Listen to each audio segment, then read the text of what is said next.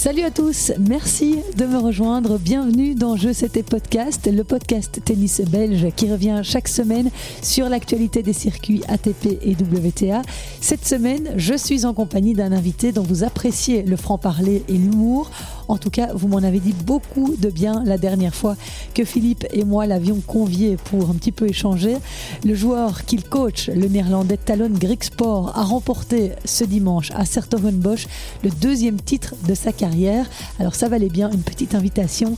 Vous l'avez deviné, ce lundi, je suis en compagnie de Christophe Vliegen. Salut Christophe. Bonjour. On va décortiquer avec toi ce qu'il s'est passé hein, cette semaine sur le gazon hollandais qui accueillait un tournoi ATP, mais aussi WTA. Je vous évoquerai aussi les temps forts des tournois de Stuttgart et de Nottingham chez les filles qui battaient leur plein également la semaine dernière. Voilà pour le programme. J'espère que vous êtes bien installés confortablement et si vous êtes vous aussi un passionné de tennis, eh bien rejoignez la communauté Je sais tes podcasts sur les réseaux sociaux Facebook, Instagram, TikTok. C'est toujours un vrai plaisir de pouvoir échanger avec certains d'entre vous. Merci d'être à l'écoute. S'il vous plaît. Les joueurs sont prêts.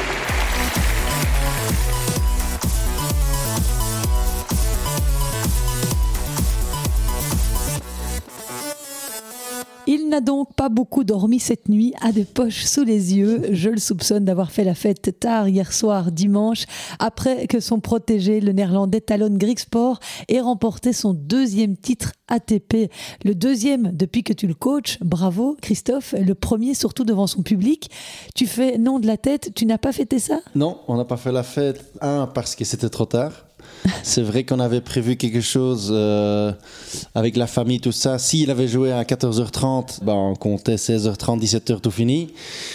Donc à ce moment-là, on avait prévu d'aller dans la ville, en fait, dans le petit village. On était là à Sertogenbosch, j'allais manger avec toute la famille, tout ça. Bon, là, c'est vrai que je pense qu'on aurait bu quelques verres parce que c'était quand même quelque chose euh, pour lui très important. Ouais. Finalement, bah, on a fini que par 22 heures, on avait tout fini. Ah, On avait, lui, il avait fini la presse, moi j'avais fini la presse. Les parents dire bonjour, au revoir, merci pour tout. euh, donc c'était un peu le bordel, on va dire. Et donc euh, on n'avait plus de restaurant ni rien.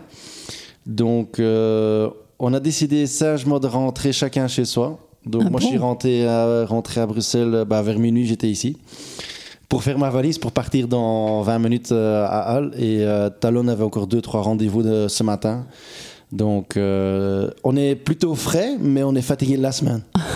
Oui, je vois, je vois la, la valise de Christophe euh, est prête. Il est venu faire ses lessives, tout sent bon, c'est replié et il est prêt à repartir à Halle la semaine prochaine. On va en parler tout de suite, mais donc euh, cette finale euh, de Sertogenbosch hier, Talon euh, a écarté euh, l'Australien Jordan Thompson après un match épique 6-7, 7-6, 6-3, plus de 2h30 euh, de bataille. Que ça a dû être difficile pour toi nerveusement? Bah, toute la semaine a été difficile nerveusement parce que c'est pas juste pas que de, euh, pas que hier parce que il y a d'autres matchs aussi où il, il passait limite un peu à côté qu'il qu'il n'avait pas vraiment des occasions et il s'est vraiment sorti plein de fois euh, contre des mineurs aussi il, s'en sort vraiment bien En quart de finale. Oui, en quart de finale. euh, donc, euh, mais bon, hier, c'est vrai que on va dire que les attentes aussi étaient beaucoup aux Pays-Bas. Moi, j'avais pas ces attentes-là parce que je suis façon de parler étranger pour pour les Pays-Bas, donc. Euh, donc euh, voilà, mais après quand, on- quand tu vois ton joueur qu'il a beaucoup de confiance avant le match et que pendant le match tu vois que ça bascule un peu dans l'autre sens parce que l'adversaire était vraiment très très bon hier. On s'y attendait pas qu'il était aussi bon tactiquement. Et donc on a quand même dû euh, adapter euh, pendant le match, essayer d'adapter certaines choses. Ça se joue pas à grand chose, mais quand on, quand on est fort comme lui l'a été hier, il a bien servi, euh, il a été très très bon. Bon, nerveusement pour moi, oui, évidemment, c'est pas facile. Je veux dire, euh, à mon nez, t'as envie de prendre la raquette moi-même encore, parce que je reste encore un peu joueur euh, derrière tout ça. Mais je, je peux dire qu'une fois que c'est fini, ouais, il y a quand même un fameux soulagement. Mais c'était quoi la clé du match? Parce que Thompson, c'est un joueur assez vif, assez percutant. Bah oui, surtout qu'il compte très très bien hier. Et donc, euh, le problème c'est que quand Talon ne montait pas au filet, bah, les balles continuaient à revenir. Donc j'ai demandé de raccourcir un peu les échanges, de faire plus souvent un peu séries volées, de mélanger un peu plus le jeu, parce qu'on avait quand même l'impression que Thompson était vraiment bien installé dans les échanges. Talon aussi, mais À ce moment-là, ça devenait 55 ans. Je voulais qu'il prenne un peu plus de risques, qu'il allait un peu plus, qu'il jouait plus avec ses armes. Et euh, bah, ça a payé que, je veux dire, à partir de 5-5 ou 6-5 au deuxième set. Hein. Donc, euh, ça a mis du temps parce que le premier set, il, le perd 7-6, mais il a aucune occasion de, de, de faire quoi que ce soit. Mm. Thompson, euh, il avait profité d'une partie de tableau euh, assez dégagée hein, parce que euh, Daniel Medvedev avait été éliminé au deuxième tour. Ça, c'était la grosse surprise du tournoi. Toi qui as vécu le tournoi toute la semaine bah Pour moi, non, parce que Manarino menait déjà 2-0 contre lui, contre Medvedev sur gazon. Donc nous, on l'avait déjà dit le, matin au directeur du tournoi, on l'avait déjà dit ce soir, t'en as un qui est en moins. Donc on, on s'y attendait. Maintenant, Thompson, il a déjà été 40 au monde ou 45 au monde avant. Il avait déjà fait finale à Rosemalen. Donc il sait jouer sur gazon. Bien sûr que le, le, le, haut du tableau est un peu plus dégagé, on va dire. Mais bon, il méritait sa place amplement. Quand j'ai vu ces matchs qu'il a fait, bon, Raonic revenait de blessure, c'est clair, mais il faut quand même encore le battre, hein, lui, mm. même s'il n'a pas joué beaucoup. Oui, le Canadien Milos Raonic qui revient de combien de temps? Ça fait, ça fait plusieurs mois hein, qu'il a été blessé. deux ans qu'il n'avait pas joué, je pense. Ouais. Son premier tour de nouveau. Ouais, ouais, Et euh, dans ce tournoi, Talon Greek Sport a écarté euh, Michael Himmer en 3-7, puis Alexei Popirin, le joueur australien entraîné par Xavier Malice. En quart de finale, Christophe l'a dit, il a dû batailler pour venir à bout d'un autre Australien, Alex Deminor, avant d'éliminer en demi-finale Emile Rusuviori, 6-4, 7-6. Rusuviori, tombeur de Yannick Sinner en quart de finale. Ça aussi, c'était l'autre surprise du tournoi. Oui et non. C'est de nouveau la même chose. Sinner, c'était. Euh, c'est un, un, très bon joueur, Sinner, mais je pense que les deux se font bien jouer. Ils jouaient tous les deux du fond du terrain, ils frappaient tous les deux fort. Et on avait l'impression que Sinner voulait encore frapper plus fort et que c'était vraiment pas le moment de faire ça. Nous, on a eu, entre guillemets, la chance. On s'était entraîné avec Russuvori le dimanche avant le tournoi. Et là, Talon avait vraiment pris une leçon pendant un set et demi. Et qu'on se disait, putain, celui-là, il faut pas l'avoir trop souvent dans le tableau, parce qu'il est vraiment très très fort, il est jeune, il est très bon. Mm. Et euh, je pense que quand on a vu que Talon avait, allait jouer contre lui, mentalement aussi, Talon s'est vraiment préparé à avoir le match le plus dur possible, parce que euh, le dimanche nous a servi en fait de leçon pour bon, la, la, la, suite de la semaine. Et Sinner, il n'est pas dans une très bonne passe non plus. Hein. Ça fait quelques... Il est passé un peu à côté de Roland. Mm. Je pense pas que sur gazon, bah, il va bien jouer de toute façon. Mais le gazon, de toute façon, il y a plein de joueurs qui ont besoin de 2-3 matchs avant s'y mettre. C'est pour ça qu'un mec comme Medvedev, je m'inquiète pas trop. Il va jouer à Halle, je crois qu'il joue ce soir déjà. Oui, il joue Marcos Giron, l'américain, en fin de journée. Ils, ils, vont tous jouer partout. Ils se préparent pour Wimbledon. Donc, ça, c'est des joueurs quand même qui, qui font, on va dire, eux, ils savent encore faire la différence entre un tournoi de préparation et le tournoi clé pour eux, eux c'est Wimbledon, eux ils vont être bons à Wimbledon. Ouais. Et Yannick Sinner, on en parlait tout à l'heure, euh, qui devait peut-être jouer contre David Goffin. Enfin, moi j'espérais euh, que le deuxième tour soit Sinner-Goffin. Malheureusement, David a été éliminé par euh, Bublik. Tu as vu un peu le match? Tu as croisé David? Oui, euh, on a tapé euh, vendredi, on a, on a, tapé avec lui, il avait l'air très bien. Talon s'est entraîné avec lui en fait. Oui, le vendredi, parce que David commençait les qualifs samedi, on a tapé ensemble pendant une heure. Contre Bublik, j'ai vu une, une, partie du match. J'ai vu son dernier tour qualif aussi contre Jesper Dion où il gagne 7-6 au troisième, où là c'était déjà compliqué. Ça se voyait qu'il n'était pas vraiment à l'aise encore. Je pense la surface aussi, il faut s'adapter. Je pense que contre Bublik, il, a eu, il menait break au premier, break au deuxième. Donc, je pense que son niveau est quand même là. Maintenant, il faut conclure. Comme euh, je sais que contre Urkac à Roland aussi, il n'était pas loin. Là, il n'est pas loin. Donc, tu sens quand même qu'il y a quelque chose qui va, qui va se passer. Tu as envie de dire qu'il faut continuer à y croire. Mm. Euh, je sais que cette semaine-ci, je crois qu'il joue à Ilkley, je crois. Oui, au Challenger d'Ilkley avec Zizou. Voilà, donc il, ça, je sais qu'il est là, mais, mais, bon, moi, il m'avait l'air euh, pas être pas trop mal, on va dire. Et Talon, il s'est très vite adapté en fait de la terre battue au gazon. Oui, directement. Je veux dire, euh, on a été mercredi euh, avant le tournoi, donc cinq jours avant le tournoi qui commençait, on a déjà été là. Et bon, après un quart d'heure, on disait directement qu'il se sentait bien. Ça se voyait qu'il a le physique pour, il a le jeu de jambes pour, il a les coups pour. Donc la surface, ouais, c'est vraiment la surface sur laquelle il peut vraiment briller. Et tu euh, as croisé Xavier Malice aussi, qui est le coach de ah oui, bien sûr. Xavier, on l'a vu euh, quelques fois. Ouais. Bah, ça fait quelques fois que je l'ai vu maintenant. On s'est vu, euh, je crois qu'on s'est vu à Monaco aussi. Donc bah, il, lui, par contre, Xavier n'était plus là pour le match de Poprine contre Talon parce qu'il devait aller lui-même jouer un tour d'exhibition à Londres, je crois. Ah oui, c'est juste. Donc il n'était plus là, mais bon, oui, on s'est croisés là. Et donc ce deuxième titre après Pune, euh, on s'était parlé au mois de janvier quand il avait eu son premier titre. En voilà un deuxième en l'espace de six mois depuis que tu le recoaches. Tu étais un peu le héros euh, hier euh, aux Pays-Bas. euh, ils doivent bien t'aimer Ouais. les, les Néerlandais. Ben, je pense que Néerlandais, ils m'aiment bien, oui, mais surtout que maintenant que Talon m'a dépassé au niveau classement, meilleur classement, donc là, ils vont encore plus m'aimer. Euh, non, les héros, non. Je, je pense que, comme, comme je l'ai dit hier aussi aux Pays-Bas, ok, oui, c'est les six derniers mois qu'on voit que les classements montent et tout ça, mais la première chose que moi, hier, j'ai fait après le match, c'est d'envoyer un message à Slutter, qui, avec qui, qui Talon a travaillé pendant 2-3 ans, pour le remercier pour le boulot qu'il a fait. Lui, m'a envoyé des messages, eu plein de messages. Et je crois que mon message doit être clair aussi là-dedans. Oui, ok, il fait des résultats maintenant, euh, il explose un peu, mais je crois quand même que chaque personne qui est un peu concernée dans l'histoire, depuis qu'il est né, fait partie de ce, bonheur qu'il a aujourd'hui. Donc il y a tout le monde qui, fait partie de ça. Maintenant, moi, je suis pas quelqu'un qui va dire que c'est moi qui ai gagné le, le tournoi, c'est lui qui joue. Donc, euh, celui qui joue, moi, j'ai jamais su gagner le tournoi. Donc voilà, mais après, j'essaie de l'aider au maximum. Je pense que dans le premier podcast, on en avait parlé de tout ce qui est tactique, tout ça. Pendant les matchs, euh, j'essaie de voir, bah, j'essaie d'adapter et parfois ça fonctionne. Parfois, ça fonctionne pas. Par contre, je suis pas étonné qu'il il, il- il remporte un tournoi sur gazon. Il aurait pu faire deuxième semaine finalement à Roland Garros aussi. Quand tu mènes 2-7 1, tu sers pour le match contre Urkash qui est 15 au monde. Ouais. Mais, mais on sentait bien quelque chose qui allait se passer. Et donc maintenant, il est 29e mondial, euh, top 30. Euh, tu avais dit effectivement au dernier podcast, euh, je pense qu'il peut facilement me dépasser. Ben là, l'élève a dépassé le maître. Mon là, donc classement, il, c'était 30. il t'a juste dépassé. Ah oui, c'est juste par quelques points, hein, c'est pas grand chose. Mais il peut encore aller plus loin. Il va aller plus loin, c'est sûr. Dire, surtout que maintenant il était desserré à Wimbledon, il, est, il va être desserré à l'US Open, normalement il va être desserré dans tous les, tous les Masters 1000. Vu qu'il ne doit pas faire pas grand chose à défendre, donc euh, moi j'ai dit euh, comme objectif maintenant qu'il doit terminer dans les 20 à la fin de l'année. Je crois qu'il y a vraiment moyen. Ah oui. Ouais, je pense qu'il est vraiment. euh, je pense vraiment qu'il est capable de le faire.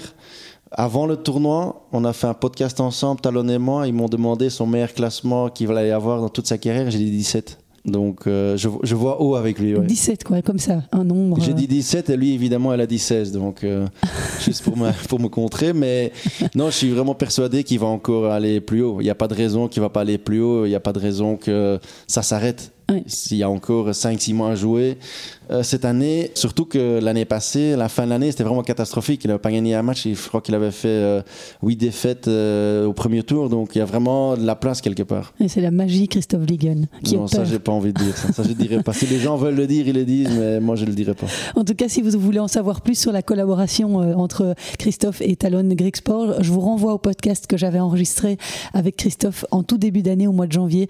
Il était au Cap Vert en vacances. Talon Greek Sport venait de, euh, de remporter son premier titre à Pune. Et donc, euh, Christophe nous avait raconté un peu l'histoire qui le liait à ce jeune homme de 26 ans, au caractère bien trempé, qui a donc atteint ce lundi le meilleur classement euh, de sa carrière, 29e mondial. Par contre, ce jour-là, tu m'avais expliqué qu'il avait un petit problème au pied avant la saison sur terre battue. Il avait dû d'ailleurs décliner Monte Carlo. Non, il a joué Monte Carlo, mais il a abandonné à Madrid parce qu'il a Ah, voilà. s'est fait une troisième entorse sur peu de temps. Ouais. Et comment va son pied depuis Parce qu'il y avait quand même, il a été à la- à l'académie de Raphaël Nadal. Euh, Ouais. Mais là, t'étais pas trop sûr qu'il allait Non. pouvoir continuer à jouer. C'était un peu compliqué, c'est ça aussi que je crois que la terre battue, ça s'est pas très bien passé au niveau résultat parce que mentalement c'était quand même dur pour lui. Il a fait trois entorses, pas très très grave à la base, mais il y a un petit os qui s'est un peu détaché qui est dans le pied, mais qui est coincé, qui normalement, selon les, les- les chirurgiens, ne bougera pas. Bon, le problème, c'est que autour de, cette cheville-là, euh, les muscles autour n'étaient pas assez forts. Donc à Madrid, il, bah, il s'est fait une troisième entorse. Donc là, il est rentré.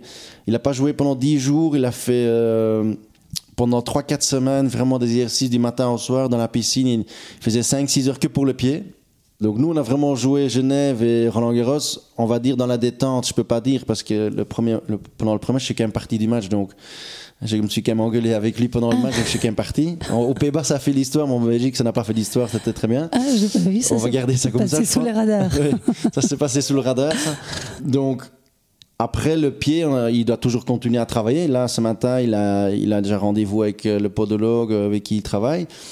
Donc, le but maintenant, c'est justement bah, qu'il un, il récupère toujours un maximum. Je sais que ça c'est compliqué maintenant parce que demain, normalement, il doit jouer son premier tour déjà. Ah, Al. Donc, et nous, on est encore, lui, est encore à Amsterdam, je suis encore à Bruxelles, donc on va y aller tout à l'heure. donc, donc, fin de journée, on sera là, mais euh, il faut quand même faire attention. C'est quand même son corps, euh, c'est quand même son outil de travail. Oui. Il doit quand même vraiment écouter son corps. Si maintenant, demain matin, il se lève et il dit qu'il se sent pas bien, bon, on se retire, on revient. Mais pour l'instant, il n'y a aucune raison de, de, de, de, ne pas jouer. Mais il était question d'une opération. euh, Il a été est- question d'une opération à un moment donné, mais le chirurgien ne veut pas du tout opérer parce qu'il dit que le petit os qui, qui s'est détaché est vraiment coincé. Euh, Talon a fait plusieurs radios sur euh, plusieurs mois et on voit qu'en fait le petit os en fait est en train de diminuer. Donc apparemment un os comme ça, euh, c'est le corps qui absorbe. Donc normalement ça devrait partir même. Mm. Mais donc il travaille avec une grande spécialiste, Oui. podologue. C'est surtout dans le monde du football qu'elle est, et c'est via via que- qu'on l'a trouvée. Oui, je sais qu'elle parfois elle doit aller à l'étranger euh, so- soigner Mbappé pour les pieds. Donc je veux dire, c'est vraiment, c'est vraiment une, une spécialiste qui fait que ça. Et deux titres euh, sur euh, six mois comme ça, c'est une sacrée euh, rentrée d'argent aussi pour Talon. Ça doit aussi changer la vie pour lui. Bah déjà l'année passée, hein, je pense que l'année passée, il était déjà à 700 000, je crois qu'il avait pris. Donc euh, sur l'année, bon, faut enlever les, les frais. hein, je veux dire, Mm. c'est 700 000 bruts, avant que les gens croient que. Mais euh, non, mais c'est clair que quand tu es 30 au monde, bah aujourd'hui tu gagnes beaucoup, beaucoup d'argent, tu gagnes ta vie. Maintenant, c'est quelqu'un qui a investi énormément dans sa carrière. Euh, avec moi, il a fait vraiment un investissement financier, avec le préparation physique, avec le préparation mental, avec la podologue maintenant, avec plein de gens, les voyages, les hôtels, les- les avions. Il faut y penser. Maintenant, je crois aussi qu'il c'est le moment pour lui maintenant. Il a déjà des bons sponsors aussi. Je pense que le bureau de management maintenant, il doit avoir des coups de fil euh, du matin au soir. Ils doivent maintenant trouver le bon deal pour lui. Mm. Et bon, c'est vrai que c'est maintenant que tout le monde doit en profiter. Et toi, alors, c'est, euh, tu, tu touches un pourcentage là-dessus? Ça se passe comment pour un coach? Bah, ça dépend ce que les gens veulent. Je veux dire, moi, euh, moi, j'ai un fixe et j'ai- négocié autre chose avec, mais Ouais. Et donc, généralement, sur des victoires, sur des prize money comme ça, vous, vous avez un pourcentage. euh, oui, en général, on a un petit pourcentage, mais c'est de nouveau la même chose. Il y a des entraîneurs qui veulent pas de pourcentage, il y en a Ouais. qui veulent. Moi, je trouve ça bien d'avoir un pourcentage là-dessus. C'est dans le sens que euh, il doit pas aller dans sa poche pour pour me payer. C'est en fait en fonction d'eux. Donc, c'est moi, c'est plutôt euh, une preuve que j'ai confiance en lui ou que j'avais confiance en lui, de lui dire tiens, si tu gagnes, je gagne avec, tu gagnes pas, je gagne pas avec. Donc, euh, c'est aussi simple que ça. J'ai vu que vous aviez sauté dans les temps aussi pour Exactement, fêter. Il était bon. Ça, oui, il est très bon. Euh, non, Talon avait dit, il y a aussi un podcast hollandais toutes les semaines dans lequel il avait participé la semaine passée et euh, ils lui ont posé la question si jamais tu gagnes le 3 qu'est-ce que tu, qu'est-ce que tu fais comme, comme truc? Et il avait bah il y a un petit étang à côté. Et il dit bah je sauterai dedans qu'il a dit avec toute l'équipe. Et moi j'étais pas au courant. Personne n'était au courant jusque de hier matin à l'échauffement. Le, le monsieur vient chez moi il me dit t'es prêt pour aller dans le lac? Ou dans l'étang? J'ai dit bah non je dois pas aller faire quoi donc? Donc finalement bah oui on a joué le jeu. Bah voilà c'est comme ça. L'eau était pas, pas très froide donc c'est vraiment que je dois dire que c'était pas, pas mauvais en fait. Ça a fait du bien. Si vous voulez aller voir, il y a des vidéos qui circulent sur les réseaux sociaux. Vous tapez Libema Open et euh, vous verrez euh, Christophe euh, dans le lac juste à côté du site. D'ailleurs, j'ai pu voir tes beaux tatouages. Tu en as beaucoup dit. Bah, c'est pas beaucoup, c'est un grand. Hein. C'est un seul. dos. Non, non, non, j'ai mes enfants sur les bras, euh, parce que j'ai deux enfants. Et dans le dos, euh, j'ai une photo de moi avec mes deux enfants Ah oui. euh, qui remplit tout le dos, ouais. Donc, oui, ça c'est vrai, ça j'ai, ça j'ai fait ça. Ah, le but n'était pas vraiment ce que j'ai même dit, je devrais peut-être garder mon t-shirt hier, parce que je savais que ça allait circuler, mais bon, après. Pourquoi tu veux le cacher? Bah, non, je veux pas les cacher, mais en même temps, je veux pas les montrer non plus. C'est Ouais. un truc personnel, c'est à moi. Et voilà, maintenant, ça circule un peu. Bon, t'es la première à m'en parler, donc euh, les autres m'ont rien dit, donc je crois que ça passe un peu inaperçu, c'est très bien. Oui, mais bon, moi je regarde les corps des hommes. hein, quand, Ouais, mais là, là, là, t'as pas dû voir grand chose quand même.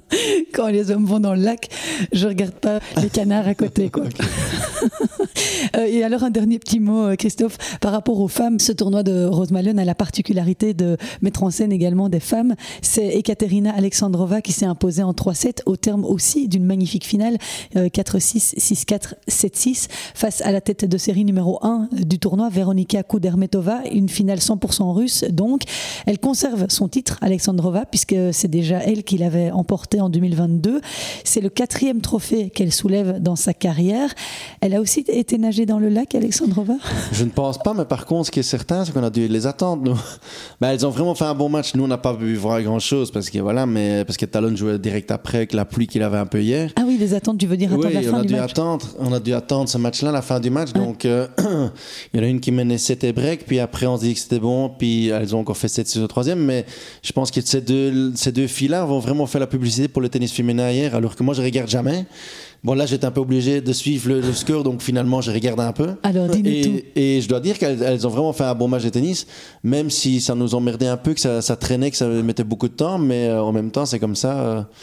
Maintenant, je les connais vraiment pas bien du tout, mais hier, bon, j'ai regardé, euh, on va Qu'est-ce dire. qui t'a qu'est-ce qui t'a le plus euh, marqué? Bah, je trouvais que les deux servaient vraiment bien et les deux bougeaient vraiment bien sur le gazon, alors que le gazon, c'est vraiment la surface la plus dure sur laquelle il faut bouger. Mhm. Ça frappait fort? Bah, à l'écran, de toute façon, on avait l'impression, je pense que toutes les filles frappent quand même fort maintenant, mais, mais ces deux-ci, elles, elles- elles tapaient fort, mais aussi elles contrôlaient vraiment, vraiment bien ce qu'elles faisaient. Je trouvais aussi qu'elles mettaient beaucoup de retours dans le terrain, il y avait beaucoup d'échanges, Oui. alors que le gazon, c'est quand même connu pour service, retour, une balle aux deux, donc... euh, donc euh, non, je pense qu'elles ont vraiment fait un bon match. Je pense que le public hier a vraiment apprécié ce match-là aussi. Ah, mais le public en a eu pour son argent en tout cas, entre la finale Euh, dame et la finale bien, homme. ouais, je pense bien. Et il y avait aussi Elise Mertens cette semaine à Rosemalen euh, qu'on a croisé brièvement parce que moi je l'ai, je l'ai vue lundi. Euh, elle jouait en double et puis le lendemain elle s'est retirée pour des douleurs au dos, euh, au bas du dos visiblement. Tu l'as croisée sur la, durant la semaine? Ben, je l'ai vu la semaine d'entraînement, donc les, les 4-5 jours avant, euh, Rosemary commençait. Mais après, non, je l'ai plus vue. J'ai entendu qu'elle s'était réitérée, qu'elle avait mal au dos, mais j'en sais pas vraiment plus. Il y avait beaucoup de gens belges qui venaient la voir, mais bon, quand elle était blessée, elle est blessée. Donc après, euh, je pense aussi qu'elle doit se préparer pour Wimbledon. Peut-être qu'elle a pas pris de risque, peut-être c'est quelque chose de grave, je sais pas. Mm. Oui, ce tournoi de Rosemalen, c'est un tournoi vraiment euh, belgo-hollandais hein, pratiquement. Ouais, c'est vraiment pas loin, c'est à 140 km de Bruxelles. Donc, euh, moi, j'ai plein de copains hier qui sont venus voir Talon. C'est vraiment à côté. Je veux dire, euh, plein de Belges sont toujours là. Je pense qu'en plus, normalement, les Belges jouent le tournoi aussi là parce qu'ils ont l'impression qu'ils sont à côté. Et le public est vraiment très proche de- de- des- des joueurs. Donc, c'est vraiment un chouette, en- tournoi pour faire. Ouais, J'en ai parlé dans le podcast de la semaine passée, donc si vous voulez aller réécouter, euh, c'était en présence de Germain Gigounon, le coach de David, et évidemment avec Philippe Dehaze. Mais voilà, je vais te laisser euh, filer à Halle parce que je sais que ton timing est serré. Euh, quels objectifs pour Halle et Wimbledon? Euh, Comment tu vois les choses ou comment tu aimerais que les choses se passent? Ben, je dois avouer que pour Halle et Mallorca, il n'y a pas vraiment d'objectif maintenant parce que. je- je- et puis Majorque Oui, encore Mallorca. Nous, Ah on va oui. aussi à Mallorca, puis on va à Wimbledon. Donc, l'objectif, de toute façon, c'était bien à Wimbledon. Maintenant, euh, bon, on a déjà été bien à Rosmalen. À le maintenant, on va vraiment voir euh, physiquement et mentalement ce que je pense qu'il pourrait avoir un petit contre-coup quand même. Mhm. Je pense qu'à Mallorca, on va y aller d'office parce que c'est là qu'on s'entraîne aussi. On a fait la préparation sur terre. Donc, d'office, on y va. De toute façon, on fait la préparation de Wimbledon à la fin à Mallorca encore. Ah bon? Euh, donc d'office on va y aller. Est-ce que c'est pour euh, peut-être un ou deux jours de golf pour se détendre et puis après recommencer la préparation? Ça on va voir. Je dirais euh, si maintenant il, fait encore une bonne semaine, euh, c'est sûr qu'il va prendre 4-5 jours de, break. Si maintenant il perd demain, façon de parler, si nous voit à la maison mercredi, on prendra 2-3 jours avant d'aller à Majorque. Donc il faut voir comment ça se déroule. Et c'est pas trop enchaîné comme ça, trois tournois de préparation avant Wimbledon? Bah, si tu gagnes toutes les semaines, oui. Mais euh, si, on va voir. Si maintenant il gagne à l'heure, vous inquiétez pas. À Mallorca, on va faire juste quelques jours de golf. hein. Donc ça, c'est, toujours la même chose. Si maintenant je vois que c'est trop, bien sûr qu'on enlève de, de quelque chose ou de quelque part. Ouais. On va pas se brûler. Et je pense aussi qu'après Wimbledon, je sais que le calendrier est chargé, mais j'ai déjà dit qu'après Wimbledon, je pense qu'il était peut-être temps de faire 2-3 semaines de break pour lui quand même. Ok. Bon, bah écoute, en tout cas, merci euh, Christophe d'avoir intercalé ma venue entre tes deux voyages. Merci. Et, euh, et puis, euh, bah, on te suivra évidemment de près à Halle et à Wimbledon. Wimbledon, objectif? J'aimerais bien qu'elle arrive une fois en deuxième semaine des grands chelems, mais si c'est à Wimbledon, ça serait bien. Si c'est pas à Wimbledon, ça serait autre chose. Ouais. Allez, on te le souhaite. Merci, qu'est-ce que tu fais? Parce que comme on donne des, des défis dans les autres podcasts, qu'est-ce que tu fais s'il arrive en deuxième semaine Moi, je ne fais plus rien. Moi, je ne fais plus rien. J'ai déjà dans le lac. Je pense pas qu'il y a. Ouais, à, Londres aussi, il y a quelque chose, non? Il y a bien Euh, aussi le a- Thames. Là, non, il y a moyen. Je sais pas si on peut sauter dedans. Tu peux aller Non, sur la non, non, pour l'instant, on fait rien. On fait juste pour les titres. Sinon, hein, toutes les semaines, je me retrouve à faire quelque chose. Sinon, tu vas tout en haut de la grande roue euh, à Londres. Même pas. Et tu Même pas. brandis Aucune le- chance. Tu- Aucune chance. Et tu brandis un, un- un panneau, je sais, tes podcasts de, de là-haut. Ah, ça, il y a peut-être moyen. On va réfléchir. Allez, merci Christophe, repose-toi bien, sois prudent sur la route parce que tu as quand même l'air fort fatigué. hein. Merci. Voilà pour ce débriefing du tournoi de Rose Malone. Mais deux autres compétitions se disputaient la semaine dernière sur gazon. Stuttgart chez les hommes et Nottingham chez les femmes. À Stuttgart, Frances Tiafo a décroché le troisième titre de sa carrière en éliminant Jan Lennart Struff dans une finale tout aussi palpitante qu'à Rose Malone. Victoire de l'Américain 4-6, 7-6, 7-6, 18 au tie-break du troisième set. Ah, ça a dû piquer hein, cette défaite pour Jan Lennart Struff et aussi pour pour le public allemand venu en nombre le supporter. Jan Lennart Struff, déjà finaliste à Madrid, se consolera en se disant qu'il entame cette nouvelle semaine dans la peau du 21e joueur mondial, soit son meilleur classement, alors qu'il est plutôt en fin de carrière, hein, puisqu'il est âgé de 33 ans. Oh!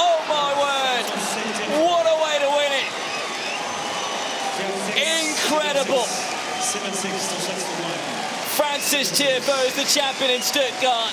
He will be le tennis américain serait-il en train de retrouver ses lettres de noblesse en remportant à Stuttgart son deuxième titre de la saison après Houston? Frances Tiafo met fin à une longue période de disette. Voilà en effet 11 ans que deux Américains ne s'étaient plus retrouvés dans le top 10 mondial. Or, grâce à cette victoire à Stuttgart, Tiafo intègre le top 10 pour la première fois de sa carrière. Il double ainsi le russe Karen Kachanov et le canadien Félix Auger-Aliassime. Tiafo pointe à deux places de Taylor Fritz, huitième mondial. Avec euh, Jessica Pegula qui est cinquième et Coco Gauff septième, eh bien, on compte désormais deux Américains et deux Américaines dans le top 10 mondial. Là aussi, c'est une première depuis la semaine du 26 janvier 2009 quand les sœurs Williams Andy Roddick et James Blake étaient tous dans le top 10. À noter dans ce tournoi de Stuttgart la formidable performance de Richard Gasquet qui a fêté cette semaine ses 37 ans. Il s'est payé le scalp de Stefanos Tsitsipas, cinquième joueur mondial, 7-6, 2-6 et 7-5. Stefanos Tsitsipas qui a plus l'amour en tête qu'autre chose. Pour l'instant, vous l'avez peut-être remarqué sur les réseaux sociaux, il est en couple avec Paola Badoza et ne cesse de lui déclarer sa flamme via les réseaux sociaux voilà une belle petite parenthèse people comme on les aime. Et cette victoire de Richard Gasquet, c'est, accrochez-vous bien, la 600e victoire du Français sur le circuit. Par contre, il a été sorti au tour suivant par euh, Yann Lennart le futur finaliste. Et c'était une très belle semaine globalement pour le tennis français avec la victoire d'Adrian Manarino sur Daniel Medvedev, celle de Richard Gasquet sur Tsitsipas et puis la victoire également d'Alizé Cornet face à Maria Sakkari, huitième joueuse mondiale. C'était au tournoi de Nottingham, dont je vais vous parler tout de suite. Et il y a Arthur Cazot qui s'est également illustré au tournoi messieurs de Nottingham. Donc une très belle semaine pour le tennis français. À Nottingham comme à Rosemallen, deux tournois sont organisés simultanément mais dans deux catégories différentes, un WTA 250 et un Challenger 125 chez les hommes. Et les organisateurs avaient le sourire en fin de week-end puisque dans les deux tableaux, des Britanniques se sont imposés. Chez les femmes, Cathy Boulter, 26 ans et détentrice d'une wildcard, a battu en finale sa compatriote Jodie Burrage sur le score de 6-3, 6-3. Une finale 100% british, ça n'était plus arrivé depuis 1977. Et grâce à ce premier titre en carrière, Katie Boulter, la petite amie d'Alex de Minor, atteint son meilleur classement, une 77e place mondiale. Autre performance à signaler, celle de Sir Andy Murray, vainqueur à Nottingham de son deuxième tournoi sur gazon cette année. Le Britannique remonte à la 38e place mondiale, soit son classement le plus élevé depuis avril 2018 et sa première opération à la hanche. En finale de ce tournoi Challenger de Nottingham, Murray a battu, je vous le disais, le français Arthur Cazot, qui fait lui aussi un joli bond au classement. Il passe de la 181e place à la 147e place mondiale, soit son meilleur classement. Côté belge, eh bien, je vous avais proposé la semaine dernière un podcast en compagnie de Philippe Dehaze et de Germain Gigounon depuis Rosemalone. C'était la veille du match du premier tour de David Goffin. Malheureusement, David a perdu lors de son entrée en lice dans ce tableau final, battu par le tonitruant Alexander Bublik sur un double 7-5. Malgré tout, le Liégeois grimpe de deux places au classement ce lundi. Il occupe le 124e rang mondial devant Kimmer Koppejans, qui est notre numéro 2 belge, lui qui a gagné 10 places suite à son deuxième tour à Bratislava. L'Anversois devance désormais Zizou Bergs, 182e, qui a perdu 48 places à cause du décalage d'une semaine du tournoi d'Ulkley. Tournoi que Zizou Bergs avait remporté l'an dernier et où il est à nouveau présent cette semaine. L'an dernier, il avait d'ailleurs décroché une wildcard dans le tableau final à Wimbledon grâce à cette victoire au Challenger d'Ulkley. Zizou a remporté son premier tour contre Rodionov, 7-6, 4-6, 6-1. Il joue demain mardi contre Denis Kudla, 189e à l'ATP. David Goffin, lui, est également euh, présent au Challenger d'Ulkley. Il a débuté son premier tour lundi face au Suisse Dominique Stricker, mais son match a été interrompu par la pluie alors qu'il menait 1-0. Il devrait jouer mardi dans la journée. Trois autres Belges jouent cette semaine à Blois en France, mais sur terre battue cette fois. Gilles Arnaud Bailly a perdu au premier tour face à l'Italien Gialun Kamaguer. Kimmer Koppejans s'est lui imposé face au Roumain Gianou, tout comme Michael Gert qui a sorti le Français Dan Haded en 2-7. Chez les filles, nous l'évoquions avec Christophe un peu plus tôt, Elise Mertens a abandonné avant de jouer son premier tour à Rosemalen. Elle était blessée dans le bas du dos. Nous n'avons pas plus d'informations à ce stade. Elle prend probablement un quelques jours de repos avant d'aller à Wimbledon. Grete Minen, elle, n'a pas pu franchir le deuxième tour de ce tournoi de Rosemalen. Elle a été sortie par Alexandra Sasnovic, associée à Janina Wickmayer en double. La protégée de notre Philippe Haas national s'est toutefois hissée en demi-finale de ce double féminin. Elle a ensuite enchaîné pour participer aux qualifications du tournoi de Berlin où elle s'est inclinée au second tour face à Jules Niemeyer 4-6, 6-2, 6-3. Grete qui est 111e ce lundi à la WTA mais qui perdra euh, cette place la semaine prochaine. Et je vais terminer ce podcast avec deux infos en bref. Kei Nishikori est de retour. Le japonais de 33 ans s'est imposé dimanche au Challenger de Palmas del Mar à Porto Rico. Absent des cours suite à une blessure au dos, à la hanche dont il a été opéré et au pied. Et après pratiquement deux ans d'absence, le japonais, ex numéro 4 mondial, est le premier joueur non classé à remporter un Challenger. Et grâce aux 75 points engrangés lors de ce tournoi, il pointe déjà à la 4 492e place mondiale à l'ATP. Une victoire synonyme de renaissance pour ce joueur talentueux, finaliste de l'US Open 2014 et qui a souffert d'une dépression pendant ses mois de rééducation. Et puis Nick Kyrgios est à nouveau blessé, à peine de retour après huit mois d'absence la semaine dernière au tournoi de Stuttgart où il a été sorti au premier tour par le chinois Yi Bingwu. L'Australien a déclaré forfait ce lundi pour le tournoi de Halle suite à une gêne au genou.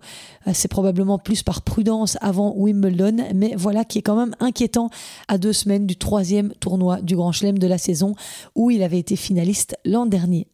Voilà pour ce qui a fait l'actualité sur la planète tennis la semaine dernière. Cette semaine, place au tournoi de Halle et de Londres chez les hommes, de Birmingham et de Berlin chez les femmes. Si vous n'avez pas l'occasion de suivre tout ça, ne vous inquiétez pas, je serai là la semaine prochaine pour vous parler de ce qu'il fallait retenir. En attendant, je vous souhaite de passer une belle semaine. Je remercie beaucoup David pour sa précieuse aide dans la rédaction de ce podcast et je vous remercie vous aussi d'être de plus en plus fidèle à l'écoute de Je C'était podcast. On se croise très vite sur mes réseaux sociaux. Prenez soin de vous. Ciao.